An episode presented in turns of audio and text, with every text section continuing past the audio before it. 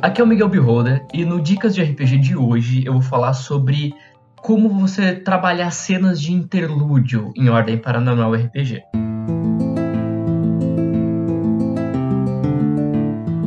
O Dicas de RPG é um oferecimento da Bardos Shop, bardosshop.com.br. Acesse e atualize já o seu guarda-roupa.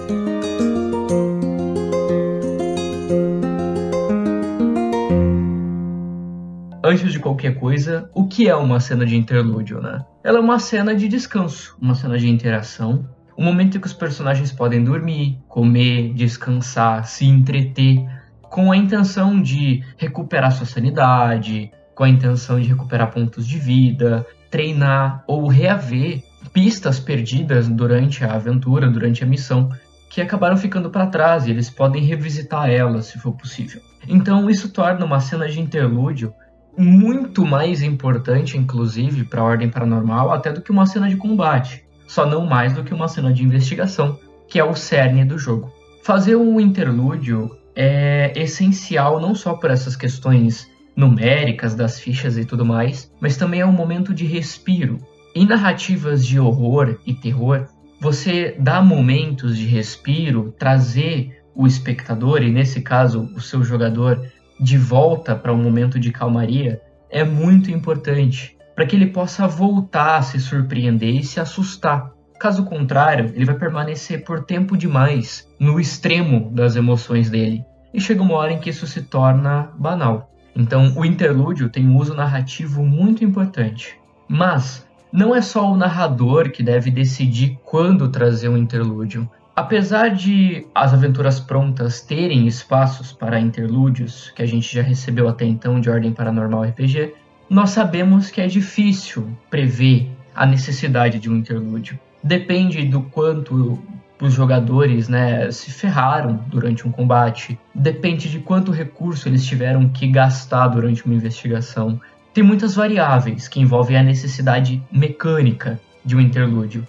Entretanto, ele ainda é importante, como eu disse, por questões narrativas. Mesmo que eles tenham se saído muito bem no combate, ele pode ter sido tenso o bastante para os jogadores precisarem dar uma acalmada. Então você não deve se prender apenas às cenas de interlúdio oferecidas por uma aventura pronta ou seguir aquela fórmula para suas próprias aventuras, suas próprias missões. Muito pelo contrário, os jogadores, inclusive, têm agência, liberdade para também escolher quando parar quando respirar.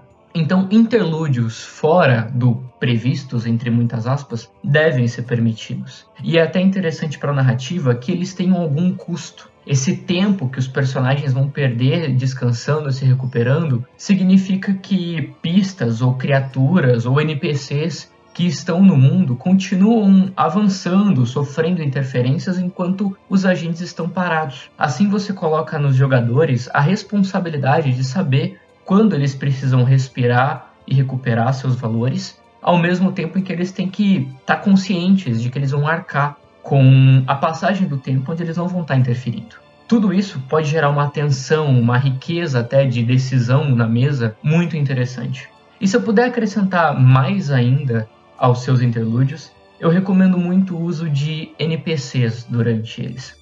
NPCs são muito importantes durante o interlúdio para incentivar os personagens dos jogadores a interagirem, conversarem, fazerem momentos emocionais, principalmente, exporem suas dores, suas dificuldades, ou até terem momentos para fazer piadas, rirem, se divertirem entre um momento de tensão e de horror e outro. E NPCs são ideais para gerar esse incentivo, principalmente quando faltam pistas a serem coletadas e os jogadores podem usar o interlúdio para reaver essas pistas. Um NPC para trazer de volta uma pista, fazer um comentário, acrescentar uma informação, mesmo que de maneira vaga, que os jogadores ainda não pensaram, é essencial para um interlúdio ser rico e não apenas um momento de parar, rolar dado, recuperar status e voltar ao jogo.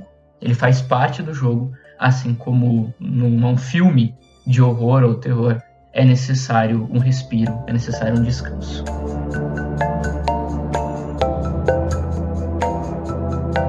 Bom, eu espero que eu tenha te ajudado de alguma forma e agora eu passo o dado para o próximo mestre.